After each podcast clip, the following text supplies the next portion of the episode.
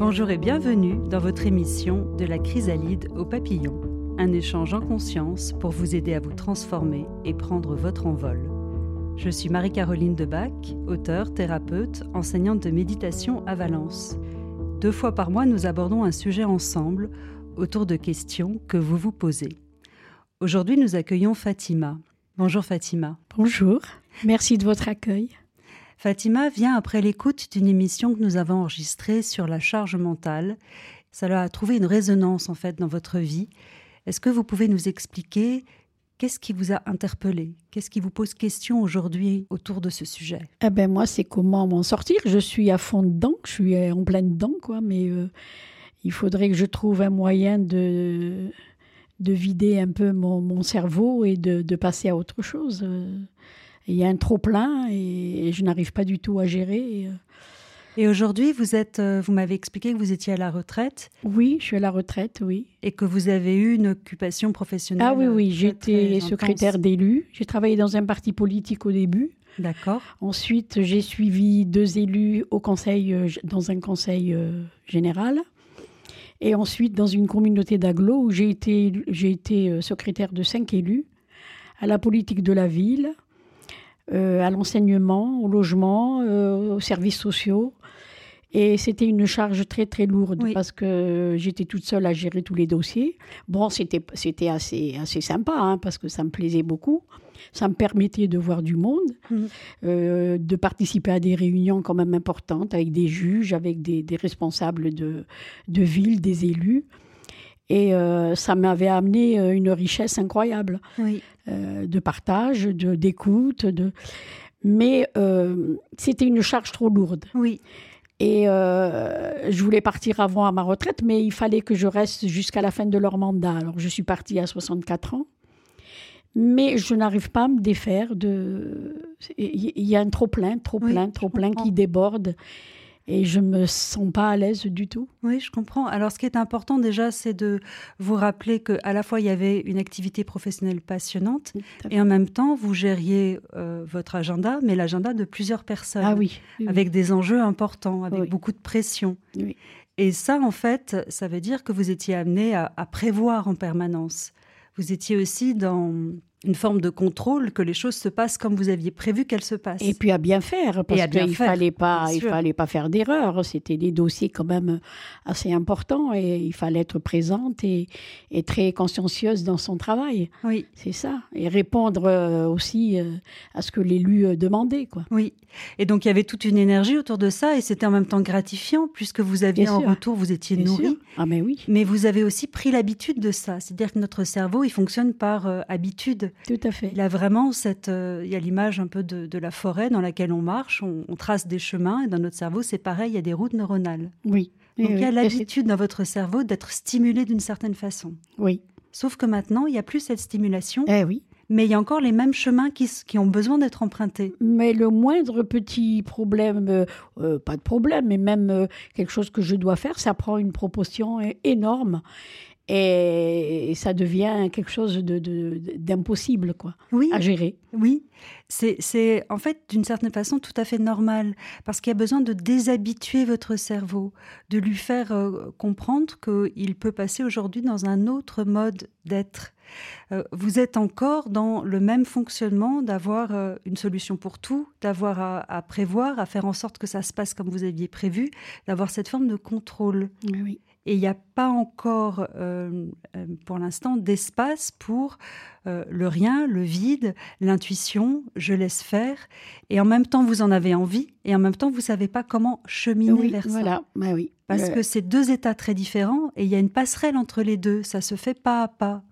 Vous comprenez? Oui, mais c'est pas facile à gérer parce que il y a des moments, je me dis, il faut que je me laisse aller, et que je fasse le vide dans ma tête, je me mets des films, des documentaires et tout pour essayer de, euh, de, vider ce cerveau. Et là, vous ne le videz pas, vous le nourrissez autrement. Eh ben, oui, mais bon, euh, c'est une évasion aussi, quand euh, ça, ça, peut faire évader le cerveau, aller vers autre chose et puis oublier un peu ce qu'on a à faire. Est-ce que... mais, mais ça marche pas. ben non, tout de suite que c'est éteint, c'est, le, le trop-plein revient. Quoi. Bien sûr, c'est une stratégie qui, qui ne fonctionne pas. C'est comme une rustine sur une une roue de vélo. C'est quelque chose qui est très temporaire. On a l'illusion que ça fonctionne le temps du film. On a l'illusion de l'oubli de, notre, de nos préoccupations. Et en fait, après, comme il n'y a pas une, vraie restructuration de nouvelles, euh, un nouveau fonctionnement, et eh ben en fait, on se retrouve comme un effet boomerang à nouveau avec tout qui revient. Oui. Et en fait, il y a, vraiment comprendre qu'il y a une transition qui est inconfortable parce qu'il y a un changement d'être, un changement de comportement réellement qui doit s'opérer. Oui, mais euh, moi, pour moi, ça ne devrait pas être ça, parce que, euh, je veux dire, il y avait un trop plein de travail, mais là, le fait que je sois à la retraite, au contraire, euh, dans la tête, ça devrait aller mieux et se dire, bon, je prends du temps pour moi, je, je me laisse aller, je fais ce qui me plaît, euh, mais des fois, je n'arrive pas à faire ce qui me plaît. Oui, mais non, c'est-à-dire que je, je, comprends ce que vous voulez dire, il y a une espèce de contradiction. Pourquoi ça ne se passe pas comme ça naturellement? Parce qu'il y a une habitude, parce qu'on a des circuits neuronaux qui ont été stimulés d'une certaine façon, qui fait que vous êtes habitué à fonctionner d'une certaine façon. Et aujourd'hui, euh, passer directement de euh, l'activité euh, à la non-activité, c'est difficile. C'est difficile, oui, c'est Donc du coup, il y a une angoisse. Oui. Et ça, même si c'est un peu inconscient, il y a cette angoisse, cette inquiétude du vide, du rien, de la solitude, d'avoir moins de liens, moins de contacts, vous êtes moins nourri. Oui. C'est pas anodin tout ça. Oui. Vrai. Et en fait, pour ne pas le voir, même si euh, à la fois vous, vous, le voyez, puis en même temps, c'est un peu, il y a quelque chose qui est un peu inconscient aussi. Eh ben, il y a mettre en place des choses qui vont à nouveau venir remplir et bourrer l'agenda. Oui. Et en même temps, l'envie de pas l'avoir. Donc il y a plein de, il y a une contradiction autour. Il faut pouvoir le faire. Hein. C'est pas, c'est pas évident hein, de, de, de, pouvoir le faire. De, de, se recentrer sur autre chose. Ah oui? Mais c'est là le côté apprentissage. Et c'est là où je vous parle d'une transition inconfortable. Parce que on croit que ça y est, on est à la retraite et tac, on claque des doigts ah et ça y est, on est zen et, et on va pouvoir euh, mener sa vie. On se rend compte parfois que les personnes retraitées ou à la retraite euh, ont une vie euh, encore plus intense, ou peut-être tout aussi intense, parce qu'en fait, elle, et puis pour certaines, euh, c'est de l'angoisse, de l'inquiétude, parce qu'elles ne savent pas comment gérer cette, euh, cette transition et cet état vers autre chose. Et, vous voyez qu'on tourne un peu autour du, de, la question, mais je vous ai rien dit encore de comment faire. Parce qu'il y, y, a déjà accepté pour vous l'idée qu'il y a réellement un autre, une autre relation à la vie euh, qui, qui, doit s'enclencher, d'autres comportements, d'autres façons d'être mais que cette transition, avant de retrouver de la stabilité dans cette autre façon d'être, la transition, elle est inconfortable. Parce que c'est le désapprentissage de quelque chose.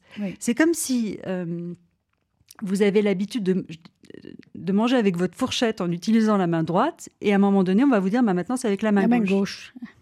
C'est un, voilà, un, exemple, c'est juste pour... Oui, oui, oui, oui c'est tout à fait ça, mais c'est sûr. C'est tout à fait ça. Mais comment Alors comment faire? Comment faire? C'est ça le gros hic. C'est comment faire parce que comment déjà on se, on se, retrouve dans l'apprentissage comme un enfant. Ça veut dire que son mental, on va s'adresser à lui, on va reconnaître son fonctionnement et on va avoir euh, d'autres stratégies dans un pas à pas. C'est-à-dire que par exemple, on va se donner au début des petits pas une heure, une heure où on suit son intuition. C'est-à-dire qu'on va essayer de passer de le mental qui contrôle à j'écoute dans l'émergence la petite voix. Vous voyez ce que je veux dire quand je dis la petite voix oui, oui, oui, oui. La petite voix, elle va vous dire en chaque instant ce qui est bon pour ce qui est le mieux pour vous, ce qui est bon pour vous qui appelez, vous allez avoir un élan, une envie bah, de sortir, d'aller euh, faire un petit tour ou d'aller appeler quelqu'un, etc. Et en fait, cette petite voix euh, qui, qui va vous amener à une façon d'être au monde, dans l'émergence, dans la spontanéité, dans vous savez pas ce que vous allez faire dans trois heures, mais au moment où ce moment-là viendra, vous saurez parce que vous serez guidé. Ça va beaucoup plus vous nourrir que de prévoir. Quand on prévoit quelque chose, ne serait-ce que de voir une amie, euh, bah, oui. On le fait, et puis voilà, c'est bon, ça y est. Euh, c'est fait. On, check la case, c'est fait. Et puis s'il y a un grain de sable dans ce qu'on a prévu, on est, on est insatisfait avec nous-mêmes. Alors que là, c'est une écoute dans, dans, dans, chaque élan, ou en tout cas pas dans chaque, au début on se fait des petites plages. Euh, une heure, deux heures, des petits moments. On peut essayer d'aller jusqu'à une journée entière. Euh, il y a un moine bouddhiste, Thich qui, euh, qui conseillait, il est décédé il y, a, très peu de temps, d'avoir une journée par semaine en pleine conscience, où l'on ne prévoit rien et où on écoute d'instant en instant. Tiens, qu'est-ce Ça ne veut pas dire qu'on ne fait rien. Ça veut juste dire que on, se laisse aller un peu, oui. Ça ne veut pas forcément dire qu'on va être dans le canapé. Ça veut juste dire que on, est dans cette écoute de tiens, il y a ça, puis il y a ça, puis il y a ça.